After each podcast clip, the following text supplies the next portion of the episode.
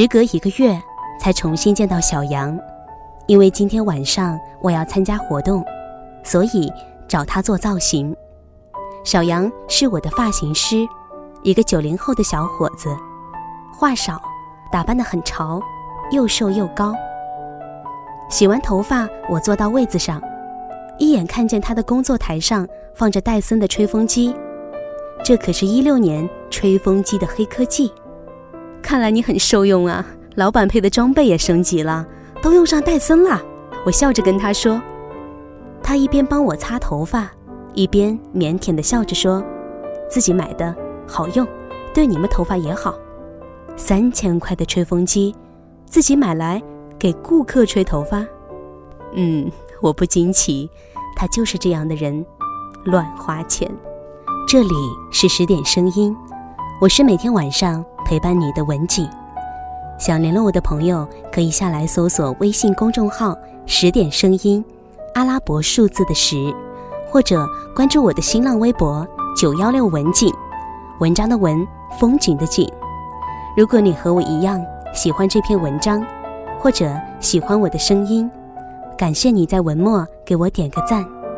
今天跟大家分享的故事是：要舍得给自己花大钱。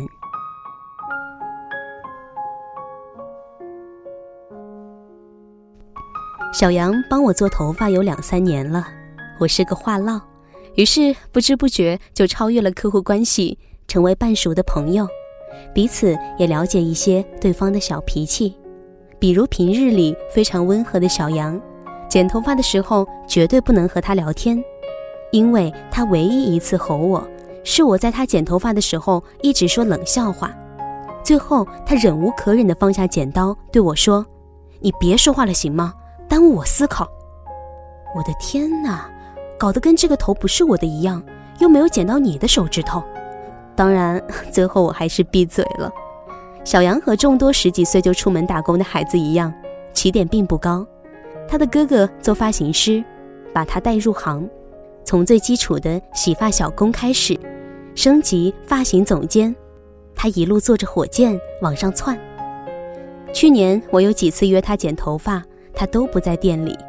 一问他去哪儿了，他的同事说他是自费去上海跟日本造型师学化妆去了。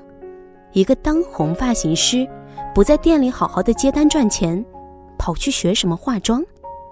他说：“因为造型是整体感，客户消费在升级，我要提前考虑到。我还准备明年去学服装造型。”于是我问了他一个很实际的问题：“学费谁出？”他依旧腼腆地说：“老板给我们出门学习的时间就已经很好了，学费肯定自己出啊。”后来，他的朋友圈里总是会出现新内容，比如客人做完发型之后，他都会拍造型定妆照发在朋友圈里。我夸他客人气质好，会化妆，个个都美。他说很多人是我画的呀，反正淡妆不复杂，我就在店里准备了一个化妆包。我下巴都惊掉了，想了想，我就问他：“你今年攒下工钱了吗？”他说。钱够用就好，我天天上班也没空花钱。我知道小杨赚的不算少，慕名找他来的客人越来越多。前几天看他秀的一张图，说自己2016年累计上班3530个小时，相当于一个普通白领工作1.8年。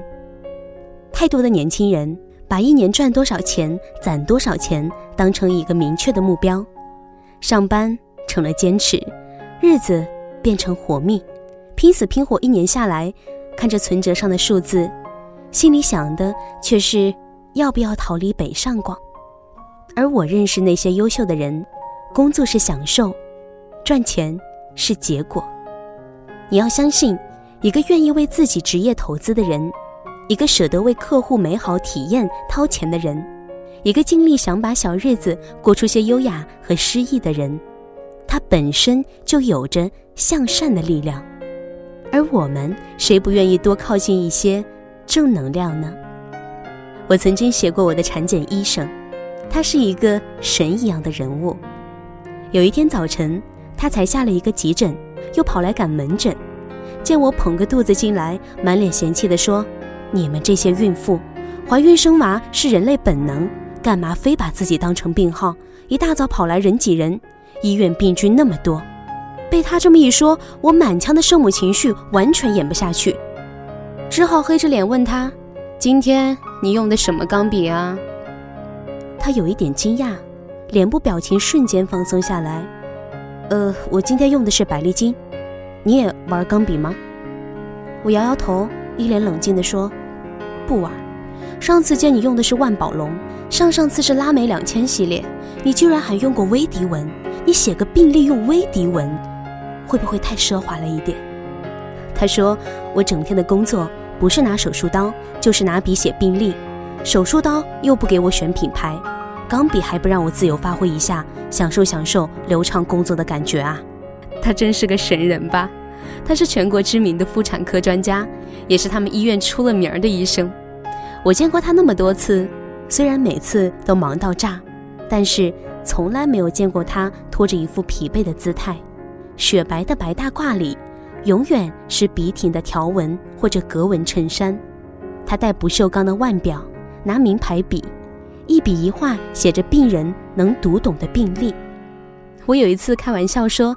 你一个医生，上班又不来拍画报，你每天打扮的那么讲究干嘛？他很严肃的认真回答了我这个问题，因为医院里面病病相连，垂头丧气的时刻太多。如果主治医生再不给他们一些美好生活的感觉，查房搞得像宣判，还有什么意思？产检后期，医院里有做脐带血储存的工作人员，给我们这些新手妈妈做推荐。我有一些犹豫，就跑去咨询他，说：“这个要一万多，好多人说根本用不上，你说我这是存还是不存啊？”他一边哗啦啦写病历，一边慢悠悠地说：“我的车一年保险六千多，你说我开还是不开啊？一万多的确不是小数目，但它确实是一个保障。买保险的时候，没有人希望出问题。”但是，一旦出了问题，就会感谢自己提前做好了准备。我的疑惑被他三言两语解开了，也明白了。其实，很多选择用逻辑思考，并不是很困难的事。这个爱花钱也会花钱的医生教会我，不同的思维方式会让一个人对生活产生不同的态度和行为。财富的意义不在于积攒多少固定的数值。而在于给你的生活带来了更从容的心态。小的时候，我的家庭条件不好，我的母亲给我灌输的理念是，不要和别人比吃比穿，要比学习的成绩。但是后来，我不但学习成绩不行，还耽误了吃穿的研究和眼界。很长一段时间，我发现自己都被省钱的魔咒捆绑，不仅没有真的省下钱，反而造成了更多的浪费。金钱上、时间上，还有心情上。我在商场看中几千块的衣服，舍不得买，上网找同款，价格只有十分之一，兴高采烈的下单期待，拿到手发现不同的面料呈现的完全是不同的感觉。更糟糕的是尺码不对，我又不是模特，我如果有那么消瘦的身材，穿抹布也肯定会好看啊。而当我碰到大牌的高跟鞋在打折，可惜没有我的码，只有小半码的现货，半码就半码，鞋子总会越穿越大嘛？挤一挤就好，难得那么便宜。结果没穿一上午，脚后跟被磨出血泡。明明出去谈业务，坐在会议室里，整个灵魂都在呲牙咧嘴，而谈业务的状态也非常的不好。我和要好的姐姐一起去欧洲自驾，她从迪拜转机就开始买买买，我一脸不屑。我说还有那么多天，花钱还怕来不及啊？他语重心长地教导我，在旅途中一见钟情的要立刻下手，因为你会发现很多错过了就是再也遇不到，而且即使遇到了，你也不一定有那一刻想拥有它的时候这么开心。我不听，结果回来那天机场超堵，虽然预留了四五个小时。但办完退税和安检，完全没有时间逛。最后在飞机上买的免税品，不能试也不能挑，整个人的心情都糟透了。无数次经历这些悲催之后，我慢慢的开始自省：我真的要网购一堆不合适的爆款，却在每次参加活动的时候都挑不出一身能上台的衣服吗？我真的那么爱那些鞋子？他们明明不能陪我多走几步路。我真的没能力为真正喜欢的东西买单，非要选择一个不尽如人意的替代品。舍不得为自己花钱，其实是一个心理问题。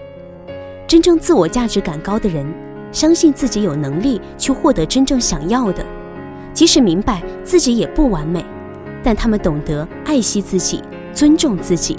给自己尽力塑造出一个有弹性、舒适的生存空间，而一个人只有舍得为自己花大钱，学会自爱，才有余力去信任别人、尊重别人、宽容别人。这个就是所谓的安全感。舍得为自己花钱，不是浪费，而是不再活在廉价的思维里。你要相信我，你值得拥有更好的东西。好的，今天的文章在这里就告一段落了。不要忘记，我是你们的文景，这里是十点声音，我们明晚再见，祝你晚安。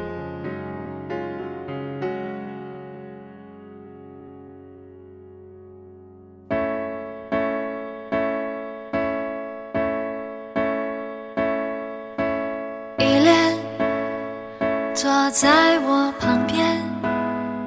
厚厚的想念，随月光蔓延，依恋跟在你身边，看你的笑脸，吻你的唇边。如果爱是座是我的原点。依恋是一叠昨天你给的抱歉多想